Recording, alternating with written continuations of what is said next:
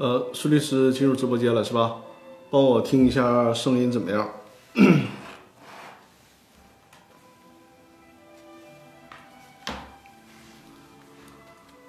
呃，等一会儿大家陆续进入直播间，我们正式开始啊。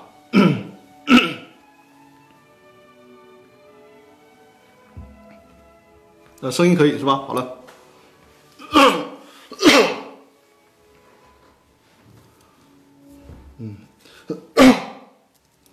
先听一会儿背景音乐吧，然后等一下大家，等一下大家陆续进入直播间，我们的直播就正式开始啊。感谢忍者不忧分享了我的视频啊，欢迎大家呃点击我左上方的头像关注我的直播间，也欢迎大家把我直播把我的直播啊分享给身边需要的朋友，包括新浪微博啊、朋友圈啊、呃这个微信群呐啊，欢迎多多转发。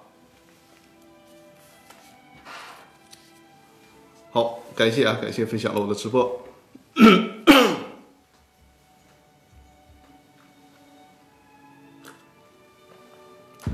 呃，如果是有新来到直播间的朋友，我这个直播间呢，主要是给大家讲解公司股权的问题。比如说我们在合伙创业过程当中，或者是有股权激励，或者是有股权纠纷，或者是有这个投融资方面的需求。还有就是公司的解散、清算甚至破产啊，在这个直播间里面，我们都可以进行讨论。呃，大家能应该能看到最显著的区别就是我剪头了啊，因为沈阳疫情是有所缓解。今天沈阳报告的好消息是全部清零了，所以说我就也把头发给剪了。呃，只是说刚才进老罗直播间想买一些吃的东西啊，沈阳依然无法送货，这个真是比较烦人。希望尽快恢复正常。那么，如果进入到我们直播间的朋友，帅了是吧？谢谢谢谢，看来还是这个短头发比较好哈。呃，大家如果看到了我这个二维码，可以扫描这个二维码。连连有余说咋没有声音？你调一下是你那边的问题吧？那个其他的朋友应该都能听到声音是吧？连连有余，你调一下你的那个直播间，看一看手机上是不是声音没调出来。呃，孙律师，我现在的那个声音都正常对吧？大家扫描这二维码，因为在我们直播间里面呢提这个公司股权的问题，可能是文字会比较多，在直播间里面呢打字会受到限制。那么大家可以在这个扫描二维码，在我的公司法大爆炸的微信公众号里面留言提问啊。如果我在后台看到了你的这个提问呢，我会在直播的时候给大家进行解答。尤其是啊，现在提问的朋友越来越多了。那么，为了保证大家都能够这个大家的问题都能都能得到解答呢，我会按照在微信公众号里边的留言顺序给大家进行解答。因为我们每次直播的时间就一个小时嘛，如果这一个小时里面没有解答完大家的问题，可能就要轮候，轮候到下次直播里面啊。如果因为我的直播是可以看回放的嘛，如果大家呃是看回放看到了这个直播，依然可以扫描二维码，在那个微信公众号里面进行留言。我会在这个下次直播的时候给大家进行解答。如果是喜马拉雅 FM 的朋友啊，呃，看不到二维码也没关系，就是在微信公众号里面搜索“公司法大爆炸”，在这个微信公众号里面留言就可以了。我会在下次直播的时候给大家进行解答问题啊。如果是现在现在正在收看直播的朋友，呃，也可以在直播间里面跟我进行互动讨论，也可以在这个微信公众号里面留言。我会在直播的时候刷后台，看到大家如果有新的提问啊，我会及时的为大家进行解答。好了，那我们就正式开始啊。第一个问题是托克维尔问题啊，因为托克维尔是在上周日直播的时候，快结尾的时候才赶呃才进入到直播间，所以说他提的这个问题呢，就轮到这周了。这周是托克维尔的第一个问题。呃，托克维尔，你在没在直播间啊？在的话，告诉我一声啊。现在我们解答托克维尔的问题。他的问题是，他说呀，男方假设这个男方啊，你在，太好了。他假设男方是呃 B A B 的 B 啊，男方 B 在婚姻存续期间呢，成为了 A 公司的股东。后来呢，应该是 B 是不是？B 与这个妻子离婚了，但是并没有就股权方面的这个如何分割达成明确的意见。呃，男方 B 呢没有尽到出资义务，且名下没有可执行的财产。那么 A 公司的债权人是否可以主张向 B 的妻子？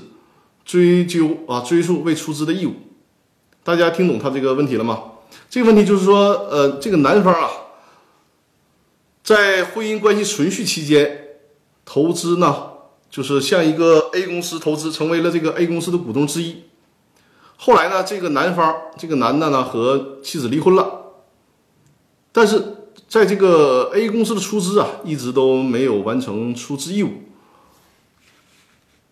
在这种情况下，A 公司呢还对外欠款了，那么这个时候，A 公司的债权人能不能追究这个男方妻子的责任？实际上，这就是呃涉及到了那个婚姻法的问题了，对吧？就这个问题呢，我也跟我们团队的婚姻法律师。姚律师跟他进行了沟通啊，大家应该是在去年年初的时候看过姚律师的直播。我们团队专门做那个婚姻家事的律师，他也给了我一些在婚姻法的角度给了我的一些建议。首先啊，我们说这个，如果是这个男方和妻子离婚了，首先要考虑的问题就是他这个出资义务没有到期，是不是他到了实缴出资期限了？没有履行出资义务，如果是他这个出资期限实缴的出资期限压根就没到，那这个问题就不成其为问题了，对吧？因为如果他的实实缴出资期限没到，公司的债权人是没有办法要求这个股东提前履行出资义务的，除非是什么呢？除非是申请公司破产。这个很多人，我的老听众应该都都知道了，对吧？我反复讲过这个问题。我们就假设这个问题啊，就是说出资期限已经到了，但是呢？这个男方一直都没有履行出资义务。如果是在这种情况下，我们需要看，因为呃，民法典实施以后，就这个婚姻法就废止了嘛，所以说我们只能看民法典里面的有关婚姻家庭的规定。那是在民法典的一千零六十四条里面啊，民法典的一千零六十四条里面，其中这里面提到了，就是夫妻一方呢，在婚姻关系存续期间，以个人的名义为家庭的日常生活。所负的债务属于共夫妻的共同债务，因为你想让这个男方的妻子承担责任，肯定是要基于他们有共同的债务才能承担责任，对吧？那他的前提就是说，在这个婚姻关系存续期间呢，以个人名义啊，呃，为家庭日常生活所负的债务，就是属于夫妻的共同债务。夫妻一方在婚姻关系存续期间，以个人名义超出家庭日日常生活所需所负的债务。不属于夫妻的共同债务，但是呢，债权人能够证明该债务用于夫妻的夫妻的共同生活、共同生产生产经营，或者是基于夫呃夫妻双方共同共同意思表示的除外。这个是什么意思？这个我刚才读的是民法典当中有关夫妻共同债务的一个规定。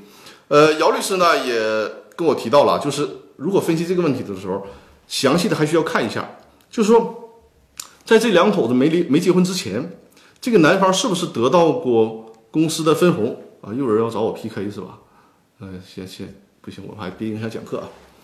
呃，就是说，在这个夫妻关系存续期间，这两口子是不是得到过公司的分红？如果是得到的，呃，得到了公司的分红，那可能多半就要认为是用这个他的投资用于夫妻的共同生活，所以说这就是夫妻的共同债务了。那么再来看，如果是在婚姻关系存续期间，也就是说这两个人没离婚这段时间，这个出资期限本来就到期了，应该履行出资义务了。那就相当于什么？就相当于股东欠公司的钱，对吧？你到了出资义务了，应该履行出资义务，就相当于股东欠公司的钱应该给公司，没给，那显然这属于夫妻共同债务，夫妻共同债务。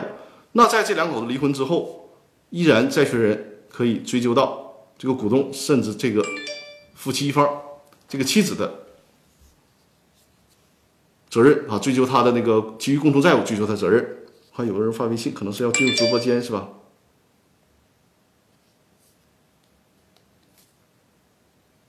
稍等啊，我给他转发一下。有人要看我的直播，我给他把那个呃直播的链接方式给他转发过去。稍等一下，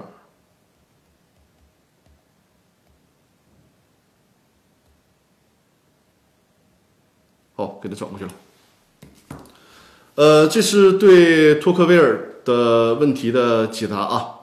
当然了，如果是这个人呢，他是在离婚之后出资期限才到期，那恐怕就不能再追究女方的责任了。哦，感谢托克维尔送出的气球啊，很漂亮，谢谢谢谢。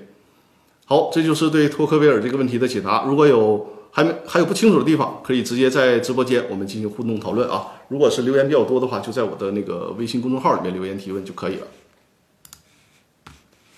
嗯。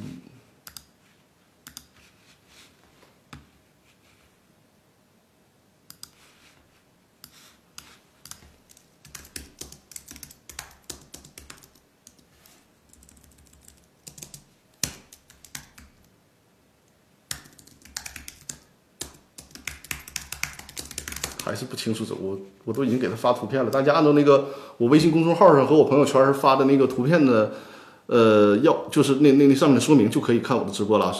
肯定是需要先下载那个易直播的软件，然后在一个易直播里面搜索公司法，呃，搜搜索张根源律师，就可以看到我的直播啊。首先看我直播是先下载易直播的那个 app，下载那个易直播的软件啊，苹果和那个安卓手机都可以下载到这个软件。然后这个这个软件这里面呢，搜索张高原律师就可以找到我了，就可以看到我的直播，包括还可以看到之前的所有的回放啊。好，咱第二个问题了啊。第二个问题提问的人他的名字啊，他的名字就叫君和律师事务所加注会啊，君和律师事务所加注会啊，君和应该是一个很大的所啊。呃，他的这位朋友的提问呢，呃，这个这位朋友你在不在直播间？如果在的话，也是告诉我一声啊，也是告诉我一声。呃，因为你。大家留言提问了，然后在直播的时候听我的解答，同时呢还有个互动，那对大家的这个问题是帮助会更大的。你就相当于说这个问题，你你获得的是一个立体式的、随时的一个互动了。哦，感谢感谢陈律师分享了我的直播啊。呃，这位朋友的提问呢，就是君和律师事务所加朱快，他的提问说，请教张律师，一个公司有四名股东，其中一名股东滥用股东权利。财产混同，其他三名股东平时也参与经营，是否承担连带责任？哎，这个问题，这个问题很有意思啊！大家有没有考虑到这个问题？就是说，在这个公司法的第二十条里面规定了，就是我们专业术语叫叫揭开公司面纱。呃，用老百姓的话理解，就是说，因为股东除了一人公司以外啊，就是一个普通公司，两人以上的普通公司，股东出资的一个最大特点是什么？就是说我出了之之后，我承担是有限责任。这个公司制度的发明，就是为了什么呢？鼓励大家去投资，别我投了一个钱，然后我的身家性命都得搭进去，对吧？我的这个家里财产都得搭进去，就是我，就十万块钱我投到里面了，哪怕公司欠一个亿，跟我没关系。这是公司制度的设立的一个基本的初衷。但是呢，有的时候啊，有个别人想利用这种规则来占便宜，或者是坑公司的债权人。比如说，我就出资十万块钱，然后我想办法。从别人那儿骗了几百万，在找我的时候，我说我不承担责任，我就承担十万出资义务。为了避免这种极端的坏分子的出现，所以说呢，公司法的第二十条规定了，就在某些特殊情况下，需要打破这种股东出资的有限责任，让这些呃不怀好意的股东对公司的债务承担连带责任。那么，公司法第二十条。规定了，就是首先你股东要应该遵纪守法，遵守公司章程，依法行使股东的权利，对吧？不能滥用股东权利损害这个公司债权人的利益，这是对这个股东的要求。如果你滥用股东权，呃，股东的这种有限责任，去刻意刻意的坑公司的债这个这个债权人的利益，那么对不起，你是需要承担连带责任的。那这个在呃法言法语上就叫揭开公司的面纱啊，揭开公司的面纱。那么这位朋友他的提问是什么呢？他说：“你看，如果比如说啊，我们理解公司有两个人啊，然后呢，呃，利用这个公司的财产混同，就是哎，利用公司这个资产给自己买房子、买车，对吧？这就显然是财产混同。然后到时候公司欠对外欠债欠债了，那么他把公司的钱都用来买房子、买车了，公司欠债还不起。他说：哎，那个公司没有资产，然后我是那个公司的呃有限责任股东。”我不需要承担责任，这种情况是不行的啊！你典型的这个财务混同，所以说呢，你这两个股东是要承担连带责任的，对公司的债务承担连带责任。但是这位朋友提的问题就更细了，就是说，如果公司里面有四个股东，那么其中一个是显然是控股股东嘛，他滥用股东权利权利，给自己买房子买车呀，或者随意的搞那个公司的财务混同，把资产随意拿走。那没得说啊，这种股东他属于恶意的嘛，他触发了那个公司法的第二十条的这个揭开这个公司法人面纱的条件，这个股东他自己要对公司的债务承担连带责任。但是还有三个小小股东，这个小股东呢遵纪守法啊，然后兢兢业业，也从来不把公司的钱中饱私囊。那这三个小股东要不要承担连带责任呢？其实关于这个问题啊，为什么说我说这个问题提的比较好呢？就是关于这个问题，在公司法上和在公司法的目前出的五部司法解释上，没有做出一个明确的规定和解释。但是呢，我们就得按照法理来推。法理来推是什么呢？就是说，你看那个呃，公司法的第二十条啊，第二十条的第三款，它怎么表述呢？他说，公司股东滥用公司法人独立地位和股东有限责任，逃避债务，严重损害公司债权人利益的，应当对公呃应当对公司债务承担连带责任。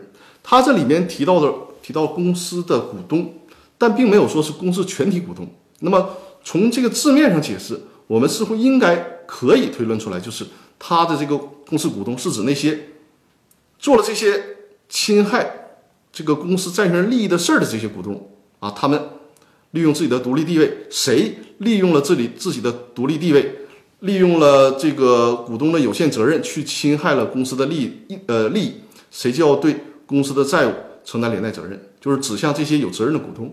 从呃，这个公司法条文表述上，我们应该可以推导出这个意思，就是这个这个利用自己的股东地位，比如说隔壁老王，他利用了自己的股东这个地位，然后呢，利用了法人的独立地位，利用了股东的有限责任去侵害公司债权人的利益。隔壁老王他这个人。他这个本人就要承担责任，而不关乎其他股东，其他那些遵纪守法的股东是不需要承担责任的。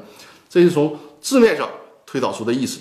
同时呢，我们还我还给大家找到了那个理论上的著作上的支撑啊，就是刘俊海教授的《现代公司法》。其实这个表述无论是在《现代公司法》的第二版和第三版都有这个表述啊。因为我当初学习公司法就是基于这个刘建刘俊海教授的《现代公司法》这部教材。进行学习的，所以说对这部教材教材上的论述是比较深刻的。呃，这个我给大家引述一下刘俊海教授对这个问题的阐述的原文啊，给大家读一下。这是在呃《现代公司法》的第三版，其中呢对这个问题的表述，刘俊刘这个刘俊海教授教授的表述呢是：公司法第二十条所称的股东，既包括一人公司中的唯一股东，也包括。股东多元化公司，这个所谓的股东多元化公司，就是指包括有限责任公司多名股东和股份公司当中的多名股东啊，包括了股东多元化公司中滥用股呃滥用权利的控股股东。你看他这里强调的是控股股东，因为通常能这个利用法人独立地位，呃，就是坑公司债权人的权利，他也只能是控股股东才有这个权利，对吧？他是小股东。他想公司从公司提钱呢，或者是，呃，就呃就这个出一些公司的股东会决议，他也没这个能力，对吧？他也没这个表决权，所以说通常他是指滥用权力的控股股东才会出现这些问题。下面啊，刘俊阳教授强调了，但不包括这些诚实信用的股东，尤其是小股东。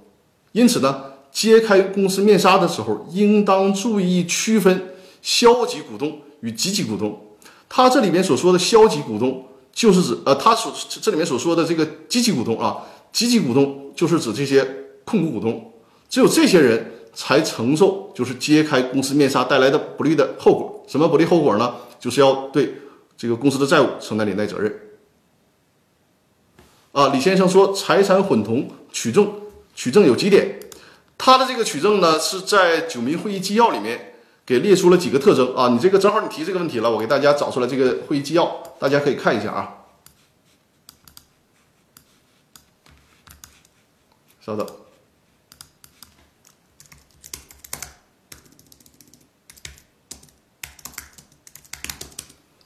很好，大家这种互动是呃非常好，非常有利于我们学习的啊。这也是直播的意义所在嘛。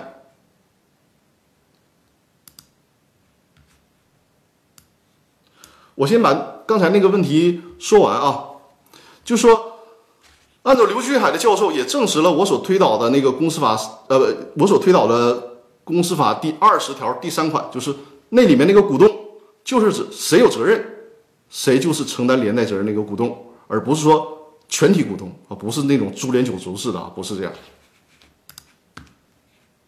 啊，陈律师说第七条和第九条来的是吧？对对，这个条文记忆还是很清晰的啊。对赌协议啊，民法总则。好，来了第十条啊，你你你记差了一条啊。第十条就是人格混同，最高院在九民会议纪要里面给出的是，他说呢，综合以下几个要素啊，综合几下以下几个要素，就是要通盘考虑。因为什么呢？为什么最高法院对这个事儿表述是这么保守呢？因为原则上，这个股东就应该是承担有限责任。如果让股东承担对公司的债务承担连带责任呢，他就相当于打破了这个公司制的游戏规则了嘛。所以说，对于这种打破游戏规则的事儿，必须得是非常非常的慎重才行。所以说，如果法院法官要判令股东承担连带责任，他需要综合考虑若干要素，可能还要加上一些自由新政，然后很谨慎的来判决股东承担连带责任。这些要素包括什么呢？第一个要素啊，就是。股东无偿使用公司的资金或财产，不做记账记载的，不做这个账务记载的，比如说公司的车，平时全是自己开，然后这个公车私用，或者是公司的房子自己拿去出租啊，自己拿去开其他的这个店铺，这都有可能。那么这就是一个公司的资金或者财产。还有就很典型的特征，可能很多公司存在这种情况：公司账面上有一百万，哎，这一百万我家里要用，我先拿走八十万，对吧？然后也不做账务记载，实际上，比如说你拿走这个八十万，如果从财务上记载为借款，哎，这种情况下，如果明确人家都记载为借款，这个你不能认定为是财务混同啊，这个是需要注意的。就是那些不记账的，把公司当自己家，一点不做区分，这种情况是会被认定为可能构成滥用法人的这种独立地位。第二个要素就是。股东用公司的资金偿还股东的债务，或者将公司的资金供关联公司无偿使用，不做财务记载，就是这个跟上一条相似，只是说他说的更细了。就是你利用公司的资金，比如说你欠人家二百万，你从公司的账号直接提了二百万去偿还别人的这个款项了，而且财务连记载都没有。就是正常情况下，你最起码应该记个你从公司借款财务连记载都没有。这种情况下也是一个很典型的。就是利用法人独立地位，这个股东和公司的财产混同啊，这是一个问题，一个现象。第三个考虑的要素呢，就是呃，会计公司的账簿与股东的账簿不分，致使公司的财产与股东的财产无法进行区分。你比如说，这这一百万，你到底是你自己的钱还是公司的钱？因为你没记账，谁也分不清楚。或者或者是这个车辆可能登登记在这个公司的名下。却被你长期租给别人了，这些情况就都属于这种特点啊。第四个特点就是股东自身收益与公司的盈利不加区分，致使双方利益不清。这个比如说很多的餐饮企业，餐饮企业，比如说如果它是这个有限公司制的餐饮企业，但是依然搞所谓的体外循环啊，公司接单了，这个饭店接单了，然后都打到那个股东自己的名下，最终弄来弄去。你也不知道是股东自己的个人收入还是公司的收入了，这也是属于这个情况之一。第五个特点呢，就是公司的财产记载于股东名下，由股东占有使用。比如说，公司本来公司花钱买了一辆奥迪车，结果呢却记在了股东个人名下。公司花钱买，记在股东个人名下，而且公司这个股东长期占有使用，这也是符合这种情况。呃，第六点就是一个兜底条款，就是他所说的人格混同是人格混同的其他情形。因为现实当中，他的这些情况肯定是复杂的，对吧？嗯，法律是不能穷尽列举的，所以说他给一个给了一个法官自由新政的空间，就是如果你认为股东的这有某些行为虽然是呃司法解释或者是会议纪要里面没有明确的罗列出来，但是呢也可以被推定为搞这个财产混同，那么依然可以适用揭开公司面纱，就这个股东对公司的债务承担连带责任。嗯好，这是对君和律师事务所啊，对这位朋友的问题的回答。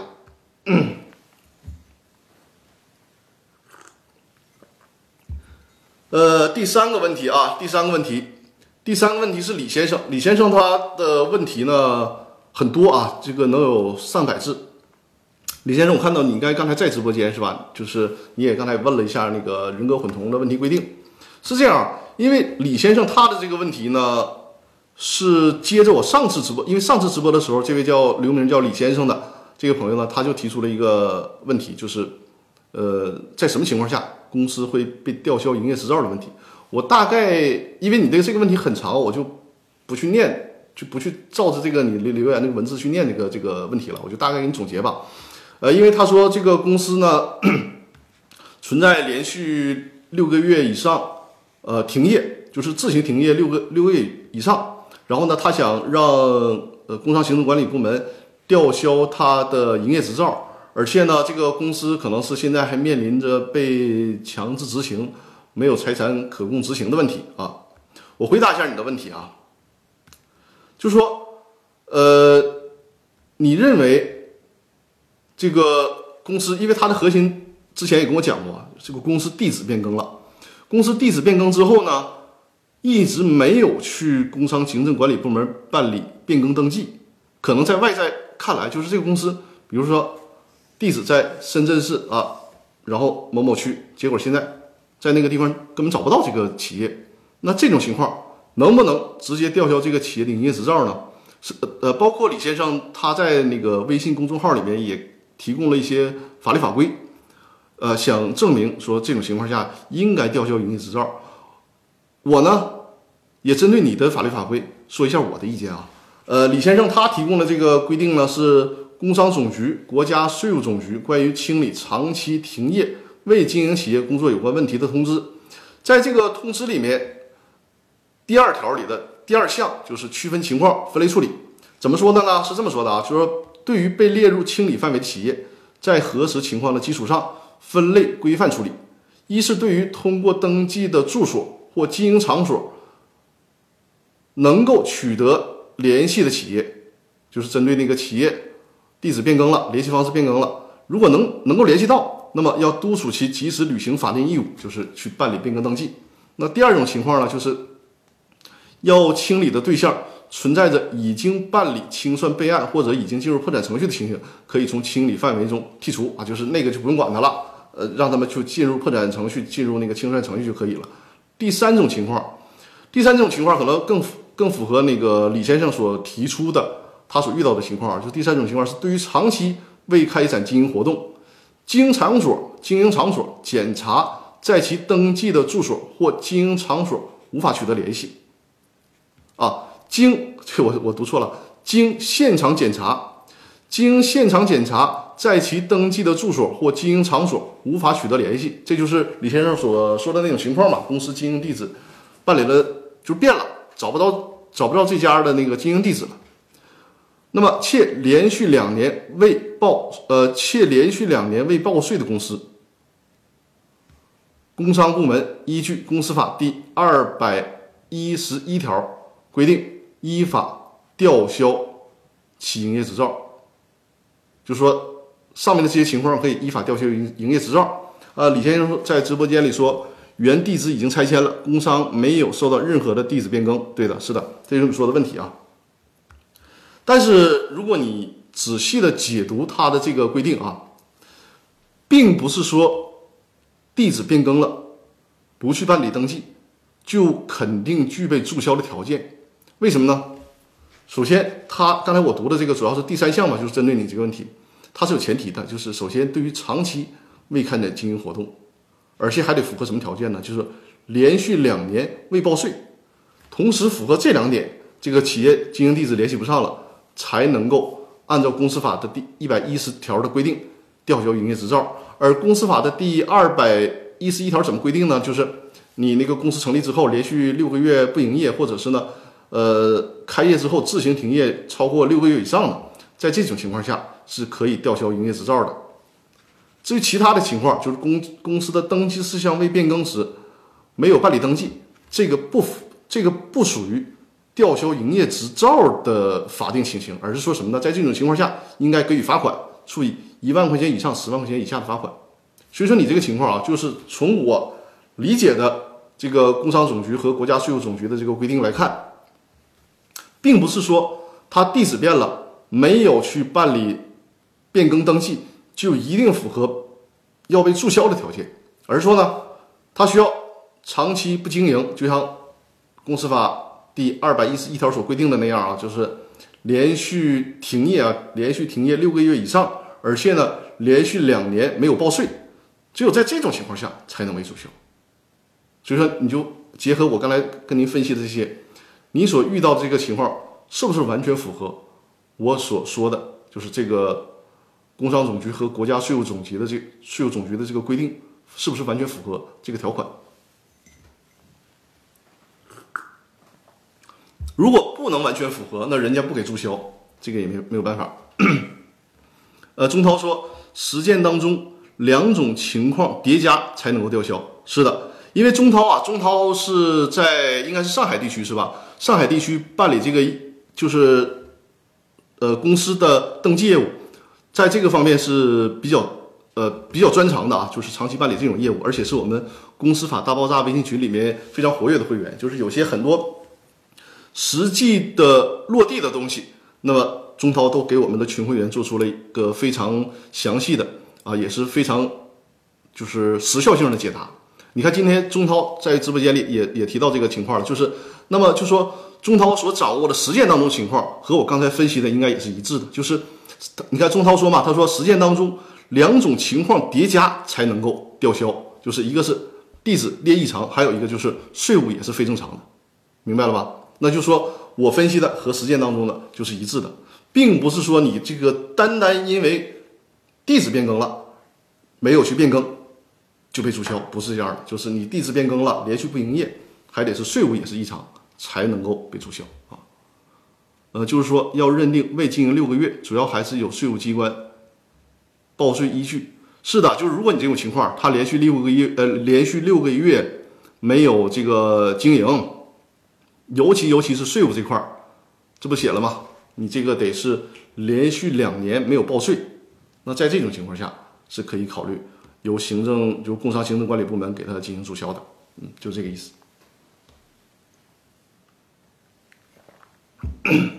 我们公司法大爆大爆炸的微信群也是各个行业的专家。呃，钟涛说，吊销未注销的企业，债权人可以连股东一起起诉。是的，这就是我现在公司法大爆炸里面啊，这是提问是吧？钟涛问，吊销未注销未注销的企业。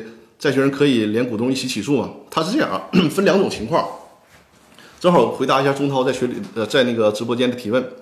呃，如果是这个，我们看一下，因为我恰好是在那个呃喜马拉雅的那个公司法大爆炸的音频音频里面，我这个这周正在讲，就是这部司法解释的条文，给大家进行解读。大家可以看一下我最近。更新的公司法大爆炸那个音频课程啊，稍等一下，它是在那个公司法的司法解释里面有这个规定。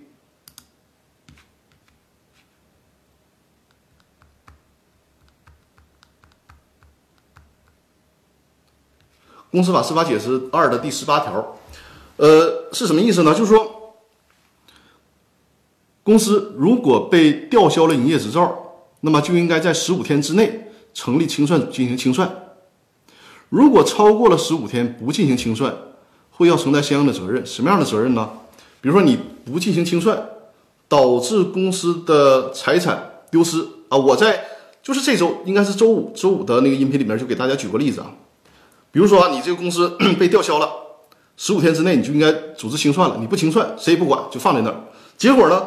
你这个公司里面有价值十万块钱的水果，生鲜水果，正常情况下你应该把这个十万块钱生鲜水果处理掉，得到十块十万块钱之后还债，对吧？你公司对外还欠着债务呢嘛？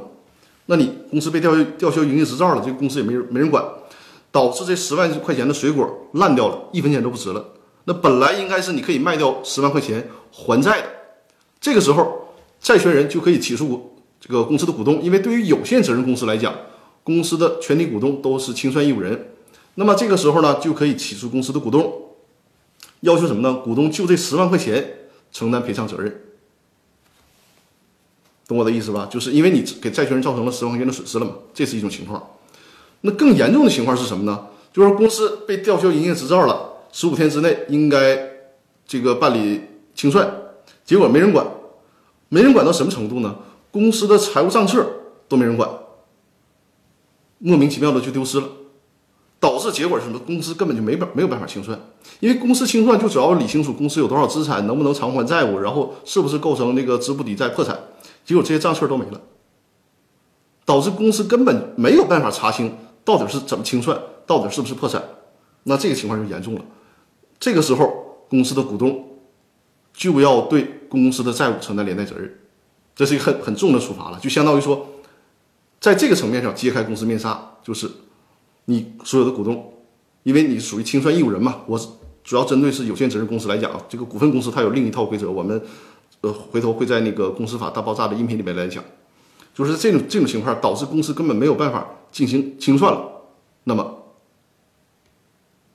股东就需要承担连带责任了，就这个意思，嗯。啊，李先生没问题，因为我们直播间，他说，呃，不好意思，问的太多了，没问题，我们直播间就是给大家解答这个这个问题的嘛，这是直播的意义就在这里啊。然后李先生问，税务非正常户能在哪里查询到非正非正常户的状态？我们那个公司法大爆炸的那个微信群里的专家钟涛啊，给大家在直播间进行了解答，我给大家读一下曾涛的回答，他说，针对这种情况啊。这个省税务呃省税务机关的官方网站，输入公司的名字就可以查到非正常户了啊，或者是区号加一二三六六电话查询，怎么样？咱们这个公司法大爆炸微信群的专家回答的很具体了吧？就是你或者上各个地区的省省的税务局的网站，然后查询这个公司的具体名字，或者是打那个电话一二三六六，但是加区号，比如说我们沈阳就加零二四啊，这个。上海地区就加上海地区的区号就可以查了，确实非常给力啊！因为钟涛在我们这个公司法大爆炸微信群里面也是非常活跃的，就是这个落地的政策掌握的是非常好的。好，我们接着回答啊，因为这才回答了我们三位朋友的提问，因为今天一共在后台我就看到了至少七个提问，我们抓紧点时间啊！现在已经三十七分钟过去了哈，抓紧时间啊！第四个问题啊，是蓝的提问啊。蓝，你在直播间吗？也是我的老观众了，在直播间告诉我一声啊。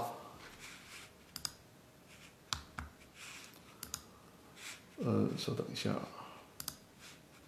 嗯，呃，蓝的提问啊，蓝的提问是这样的，他说：个人独资企业，这也是我们今天的主题了啊。个人独资企业的出资人借款，该企业做担保可以吗？就是有这么一个啊，你在直播间，好的好的，有这样一个独资个人独资企业，然后呢？呃，出资人借款，比如说个人独资企业，这个出资人谁呢？是张三儿，张三儿对外借款，那么这个个人独资企业可不可以给他担保啊？如果做担保，是否要查明个人财产出资还是家庭财产出资？如果是家庭财产出资担保，那么在这个担保决定上是否需要家庭呃成员签字？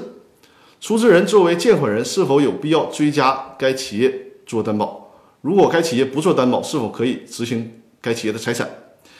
这里面就需要提示大家注意啊，因为蓝他的提问呢是什么呢？他提他问的问题不是公司，而是个人独资企业。那这我就有必要先跟大家说清楚这个个人独资企业的概念。个人独资企业它可绝对不是一人公司，这个大家一定要清楚啊。一人公司它首先是一个公司，只是说它的股东是一个股东，所以称其为一人公司。但是呢，个人独资企业它是用的不是公司法，而是专门有一部法律叫做个人独资企业法，所以说它不是公司。而且它也不是法人，它的特点是什么呢？就是 这个个人独资企业，实际上它就是一个更高版本的个体工商户，明白吧？它的投资人，因为在个人企业法，呃，个人这个独资企业法里面叫做投资人，他的这个投资人呢，要对这个个人独资企业的债权债务承担连带责任的，啊，就是所以说它是一个更高版、更高版本的这个个体工商户。那实际上呢，个人独资企业法相对于公司法来讲，呃，它的法律规定相对粗糙了一些。所以说，关于能不能承担连带责任的问题，你在个人独资企业法上可能你找不到一个特别明确的说法。实际上呢，你通过这个分析啊，因为在个人独资企业里面，它分两种性质的，一种是那个投资人啊，以个人的财产承担责任；还有一种呢，就是在那个申请个呃独个人独资企业的时候呢，登记明确是以家庭共有财产作为个人的出资。那在这种情况下，就需要以家庭的共有财产对企业的债务承担连带责任。最典型的就是夫妻嘛，对吧？就是这个张三儿，他登记个人独资企业的时候。需要表明我这个钱来自哪儿？来自我的家庭啊，就是我和我媳妇儿一起去投资个人独资企业。那将来呢，人家这个个人独资企业欠债了，人家就可以追究这个张三以及他妻子这个家庭的共同财产，就是这个意思。所以说，基于你这种情况啊，因为这个背景大家就了解了嘛，法律背景大家了解了。在这种情况下，个人独资企业给这个投资人他的欠款提供担保没没问题，但实际上呢，他就没有啥意义了。因为什么呢？你看这个，要不然，投资人他也需要对个人独资企业承担连带责任，对吧？所以说，就是背着帽子一边沉。他的这个个人独资企业给他做担保，实际上的意义就是法律形式上可以，但实际呢，实际上它的意义并不大。还有就是说，个人独资企业要做担保的时候，因为你看我们上周那个直播的时候不也提到吗？公司做担保需要股东会或者董事会确认，对吧？由此可能蓝就想到了，说个人独资企业他对外提供担保，呃，像这种以这个家庭财产出资的个人独资企业，那是不是需要家庭成员一起签字呢？呃，怎么讲呢？应该一起签字，但实际上这种一起签字的意义也并不大，因为你他签字了也是个人独资企业和家庭成员承担连带责任。那你与其让这个家庭签字，就不如直接让家庭的个人啊，就是这个家庭成员个人以每个人的身份承担连带保证责任就完了，就你不用那么麻烦了。什么家庭成员确认这个个人独资企业担保不用了，你就是直接让，比如说他的妻子、他的父母，直接给他的借款写这个担保的确认条款，或者单独写这个担保的协议。他们这些家庭成员作为担保人，这就更好了啊！在这里面，我正好需要特别提示一下啊，担保法有一个对于保证担保最大的调整是什么呢？就是原来在那个我们的就是已经被废止的担保法上呢，我们如果给人提供担保，只写担保两个字儿，默认情况下是连带保证担保，而民法典做出了一个完完全全的翻转性的规定，就是。如果民法典实施以后啊，你再写担保，你没写连带担保，还是一般担保，默认就只是一一般担保。那一般担保什么呢？一般担保就是说，张三儿如果欠钱，李四儿做担保。如果是一般担保，就是债权人必须得先起诉张三儿，起诉完了张三儿，张三儿还不了了，才能再起诉李四儿，就这个意思。那现在民法典上规定啊，如果你不做特别规定的话，就只是一般一般担保。那大家能明白听明白这个意思了吧？这种一般担保对债权人来讲是不合适的，对吧？你得重复起诉两次，还有这个先决条件才能要求担保人承担这个保证责任。那如果是连带保证担保呢？就是如果张三欠钱了，李四提供连带保证担保，只要张三这个钱到期，债权人来讲呢，他既可以管张三要，也可以也可以管李四要，甚至于说他现不管张三要，直接管李四要都可以。那对债权人来讲，这个是更舒服的，对吧？所以说我们民法典实施以后就一定要注意。签担保协议就把这事儿写明白，到底是一般担保还是连连带担保？如果不写明白，那默认就只能是一般担保了啊！这个是提示债权人注意。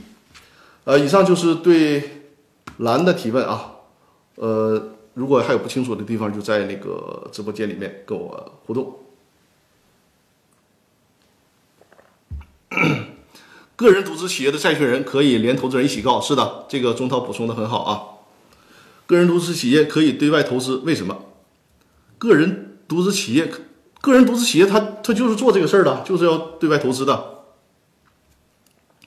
那个钟涛说的对，就是个人独资企业，你告的时候就连着个人独资企业在这个投资人一起告就可以了啊，因为他们之间是要承担连带责任的。好，呃，第五个问题啊，第五个问题是仁者不忧，仁者不忧也是我的老观众了，在直播间吗？呃，钟涛说注销了该投资人的债务有期限吗？那就是适用这个诉讼时效的期限了，适用诉讼时效的期限。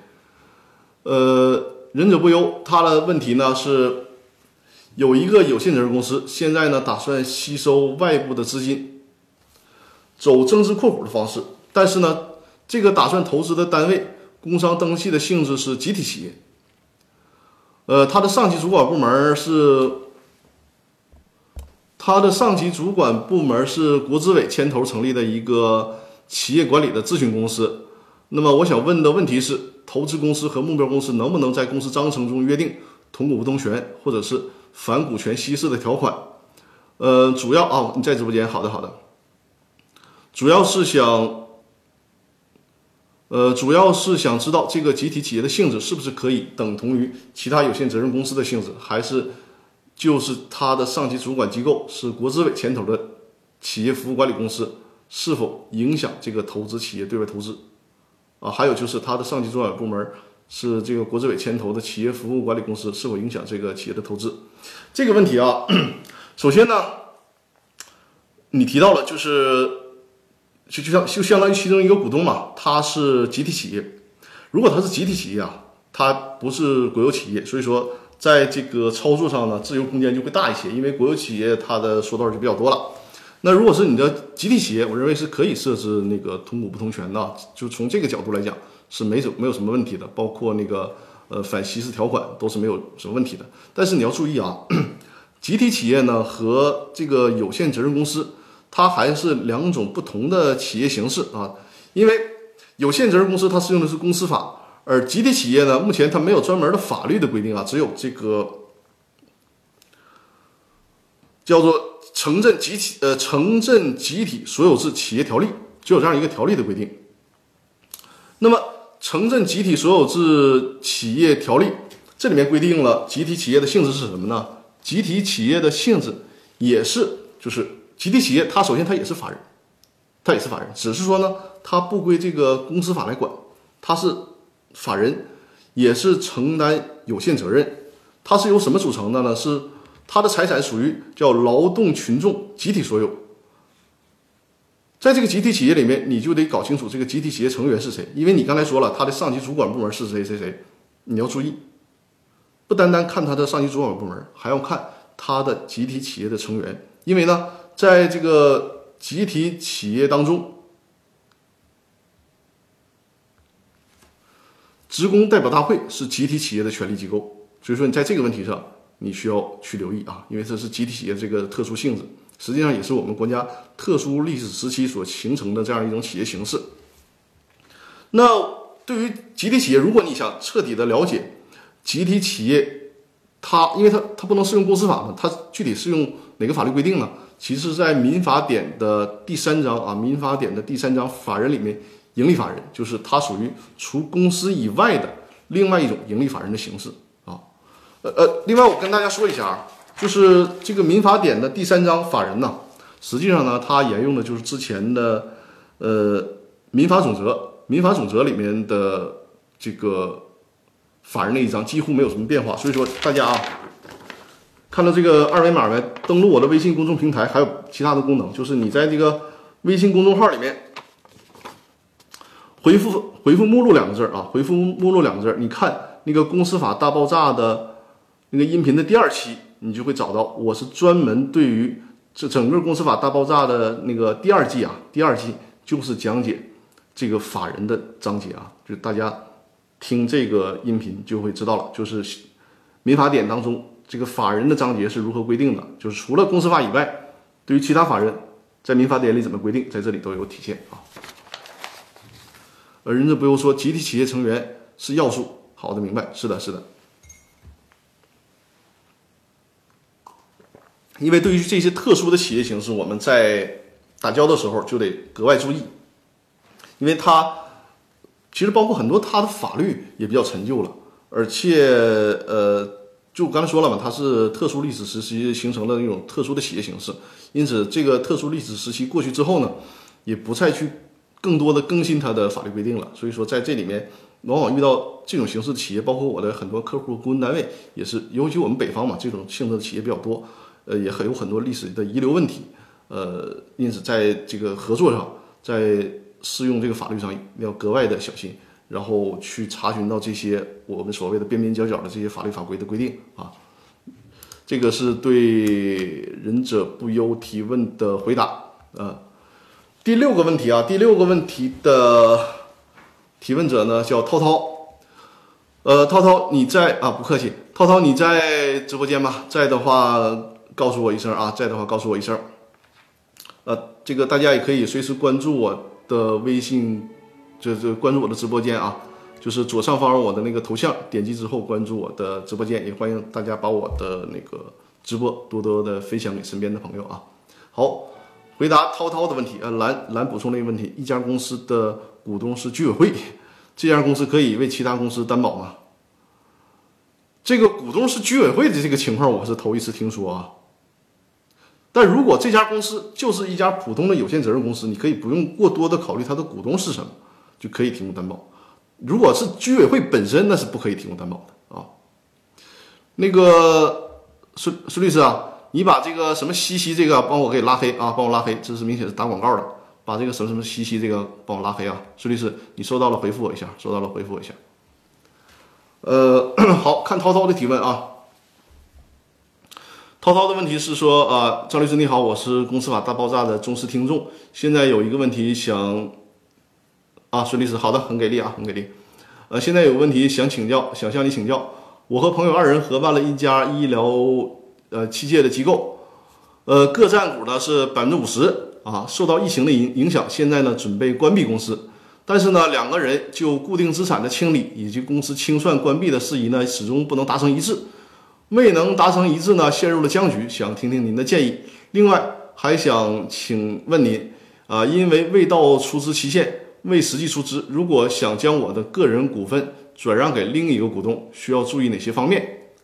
而且呢，他是提到了业务已经停了，但是从工商的角度啊，从工商的角度还是正常经营的。呃，税务呢，每月都是零申零申报，对外无债权债务，二人就固定资产清理的价格达不成一致啊，距离差距比较大。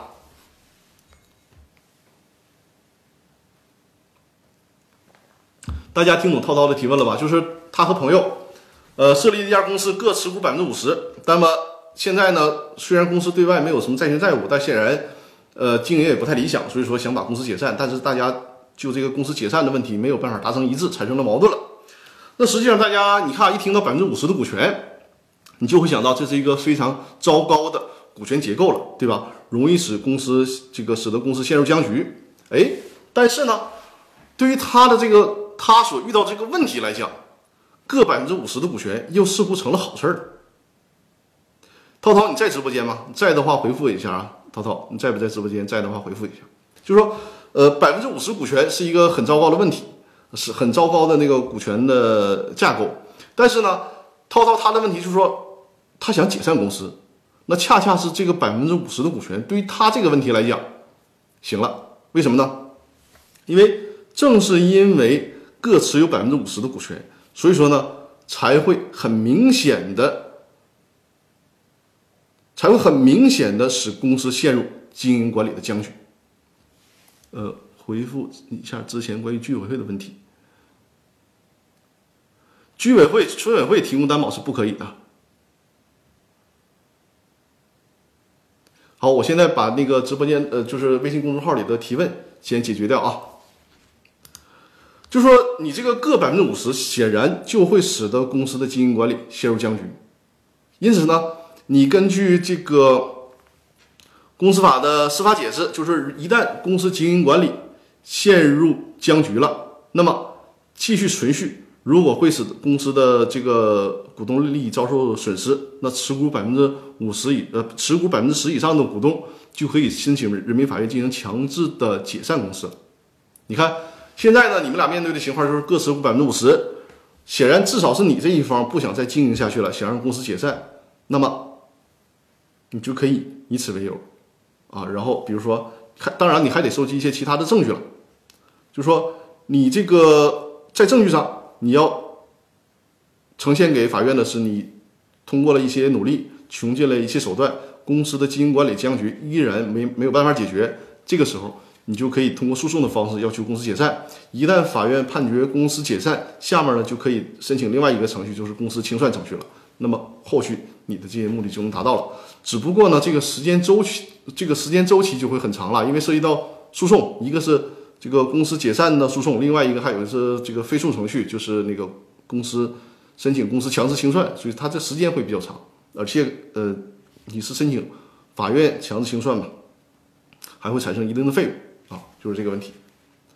呃，至于说那你说的那个股权转让啊，你你的那个出资没有到期，依然它不会妨碍你的股权转让的。只不过我之前提示大家，为了防止后患，最好是转让实缴出资的股权，否则的话，因为毕竟还有一个公司法司法解释三的那个规定在那儿嘛，就是呃，如果从安全的角度，肯定是你实缴出资之后。你再转，你再转让股权就没有任何的后患了，不用担心了。否则的话，还还会有一定问题。但是呢，你这里提到了，你如果想转让股权的话，另外一个股东同意收你的股权，没问题，那就卖给他就就可以了。你可以考你你另一个途径呢，就是可以考虑把股权呢转让给其他第三方。当然，如果你转让给其他第三方呢，就需要注意一个程序，就是让现有的股东行使优先购买权，征得他的同意。当然，如果他不同意。还不优先购买，那你就视为他同意了啊，就这个意思。看一下，这是涛涛的提问，我看还有，嗯，应该是这个六个问题，我看还有后台还没有还有没有新的问题啊？哎，我就歇口气儿啊。呃，孙律师说了，说没有负债减资也可以吧？也可以，呃，涛涛，你注意啊，就这个孙律师不也说了吗？没有负债减资也可以，但问题是呢，这个减资需要三分之二以上表决嘛。你们两个人现在持股的股权是各百分之五十，所以说你那你就能能不能这个说服你的另一员股东同意你减资啊？如果他能同意你减资了呢，实际上他把你的股权收回去也可以了，对吧？就只要大家同意就好啊。您您说吧。我看一下后台啊，后台好像有一个新的消息啊，已经注册成立的公司和投资人签订的入股协议效力如何？已经注册成立的公司和投资人，投资人投资入股啊，他从逻辑上是不应该和公司签订的。当然了，如果是增加注册资本，在实际操作当中呢，可以和那个公司签订协议，但是。你要区分，呃，没有增资，没有增资已经成立的公司，那怎么和投资人签订协议啊？如果是转让股权的话，是百分之百的不能和公司签订协议的，因为公司没有办法转让股权，转让股权的主体应该是公司的股东。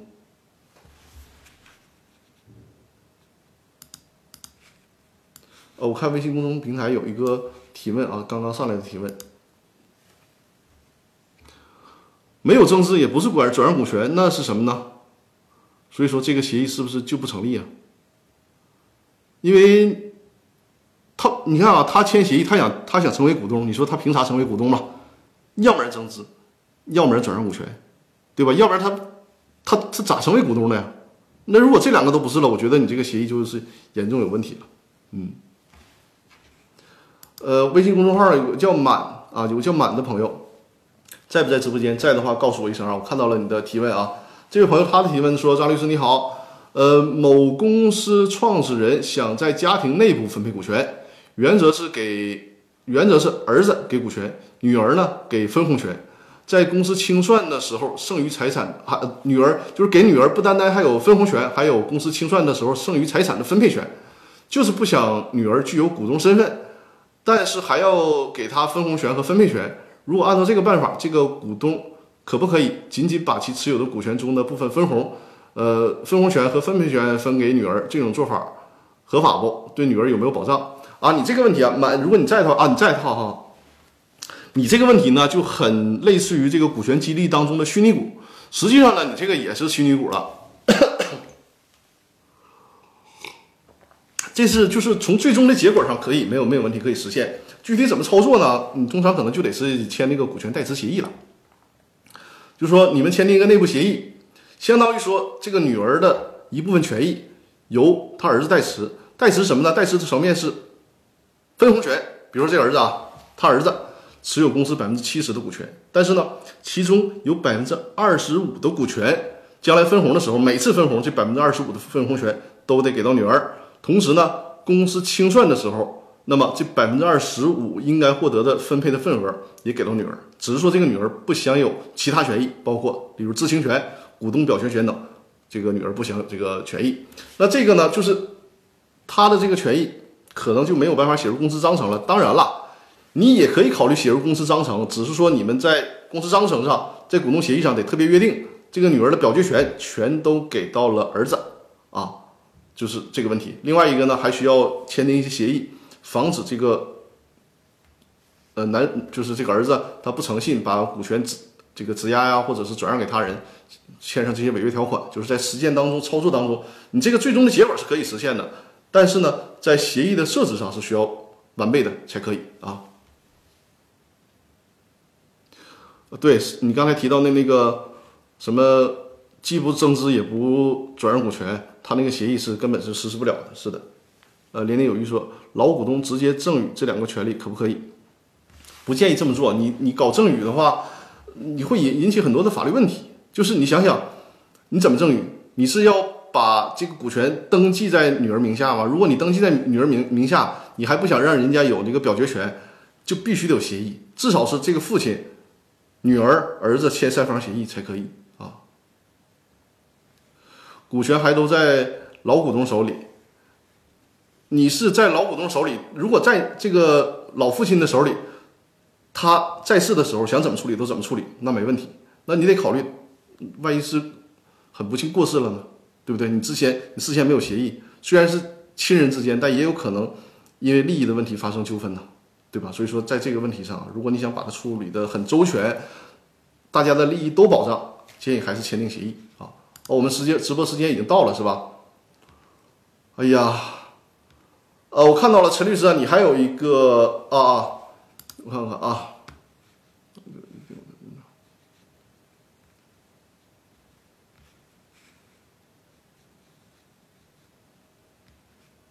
啊，那个陈律师我看到了，陈律师非常用心啊，这个这个陈翠峰律师他发来了那个民法典的司法解释的规定。呃，这个规定上说，居民委员会、村民委员会提供担保的，人民法院认定应当认定担保合同无效。然后后面有个代书条款，代书条款呢说，代依法代行村集体经济组织职能的村委会啊，依照村委会组织法规定的讨论决定程序，对外提供担保的村外除外啊。这个陈律师提示的啊，大家注意一下，陈律师的提示非常用心啊，特意在那个微信公众号里面给我发来，就是个代书条款。只是这个代书条款呢，我们可能大家这个平时接触的比较少。这个我再给大家读一遍这个代书条款，就是原则上居民委员会、村民委员会是不能提供担保的，提供担保是无效的。但是呢，在一个特殊情情况，就是说依法代行村集体经济组织职能的村委会，而且还需要依照村委会组织法规定的讨论决定程序对外提供担保除外。啊，大家把这个问题再记一下就行了。这这个是一个补充。呃，我看看，年年有余说签订三方儿呃三方协定，儿子要签，是的，是的。而且你还要注意啊，呃，如果涉及到其他权益的话，呃，你这种情况，这个三方协议应该就可以了，因为它如果不涉及到对外转让股权呢、恢复股东身份呢，就不需要公司其他股东签订了。就是如果是仅仅限于你一个分一个分红，呃，一个这个公司解散的时候那个分配权，那么你们三方签订协议就可以啊。哎呀，好，今天是直播时间已经到了，已经到了。那么，哎呀，我发现这个咱直播间里的，所有的观众是越来越给力了，完全是互动起来了，已经嗨起来了。哈 哈呃，也感谢啊，这个钟涛，感谢陈律师啊，就是也是协助我完成了这个直播，非常非常好，非常感谢。呃，张律师，我的问题还没有回答，哪个问题？我我有遗漏的问题吗？你不行，你复制一下我看看，啊，时间很快就过了，对，对的，签三方协议，儿子也签，对的。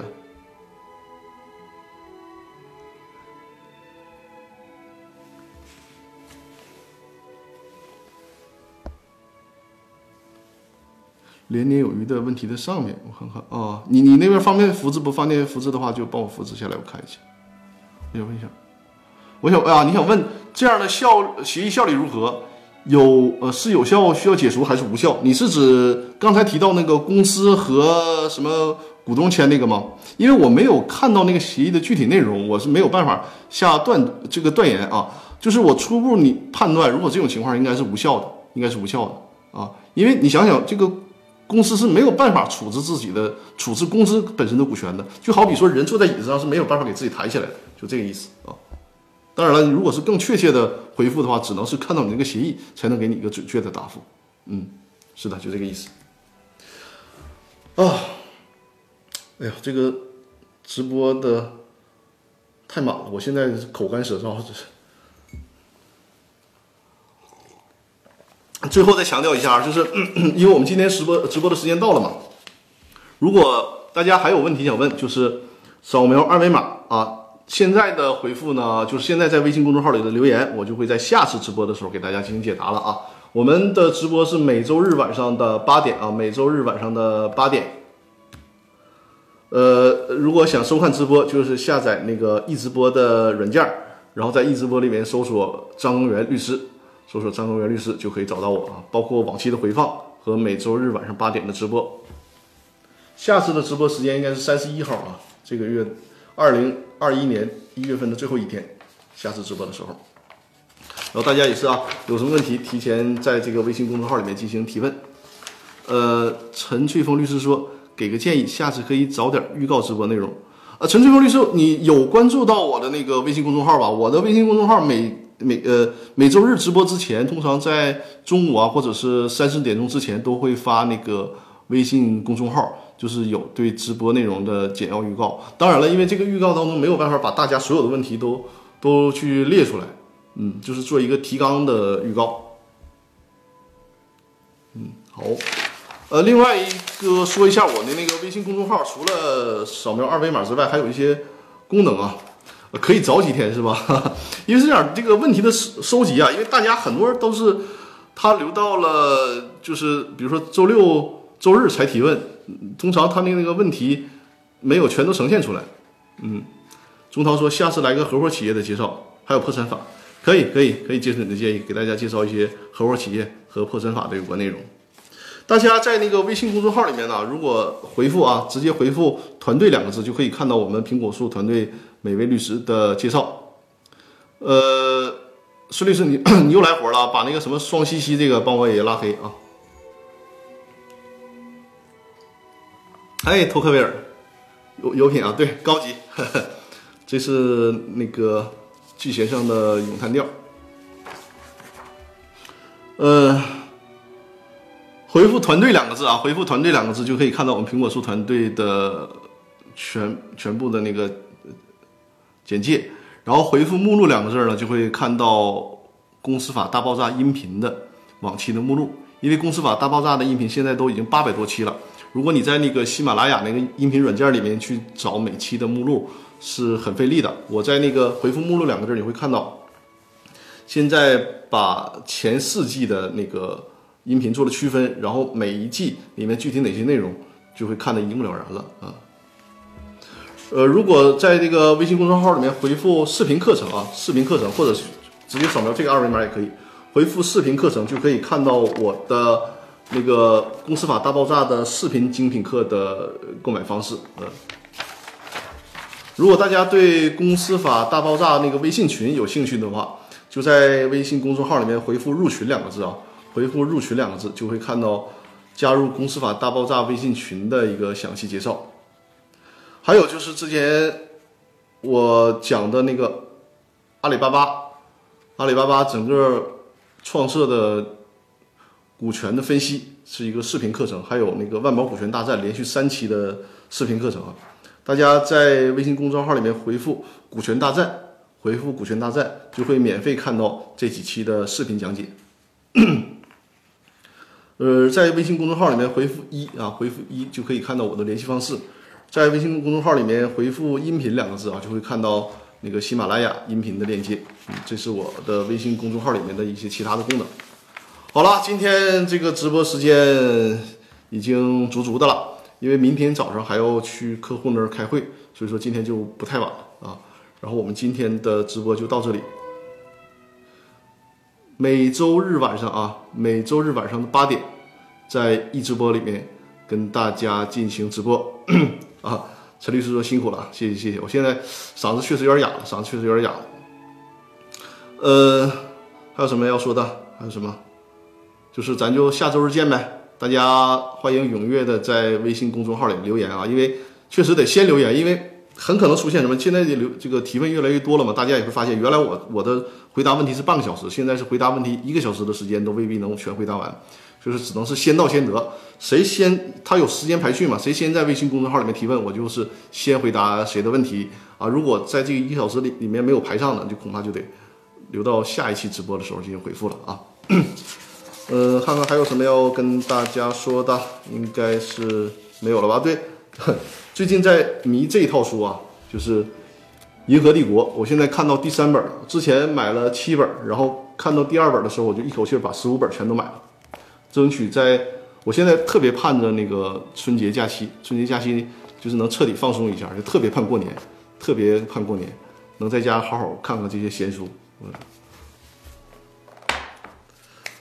好了，我们这次的直播咱就到这儿了啊！感谢各位的支持啊，太给力了，这个直播间质量越来越高了啊！还有这么多好朋友帮助我完成直播。好了，我们每周日晚上八点啊，在一直播里面进行直播。好的，陈律师晚安，谢谢大家啊，谢感谢托克维尔送出的礼物啊，欢迎大家多多关注我的直播间，多多转发我的直播啊。对，是科幻的，一部非常经典的科幻的作品，一共全套是十五本啊。埃隆·马斯克据说埃据说据说埃隆·马斯克把这本书和他的火箭，就是由他的火箭带着这这一套书发向了太空。哼哼啊，叫什么名啊？银河帝国，银河帝国。一共十五本，要是全套的话，一共十五本。好了，我们直播就到这里了啊！感谢各位的收看，非常非常给力啊！呃，这一个小时的时间，我也和大家相处的非常愉快。好了，我们下周日晚上八点再见啊！向右看齐，你是才过来吗？还是怎么样啊？好像我才看到你的名字，你是是才过来吗？下次可以早点来啊！好的，好的，好了，我们下周日晚上八点再见，谢谢大家，再见，再见，感谢大家。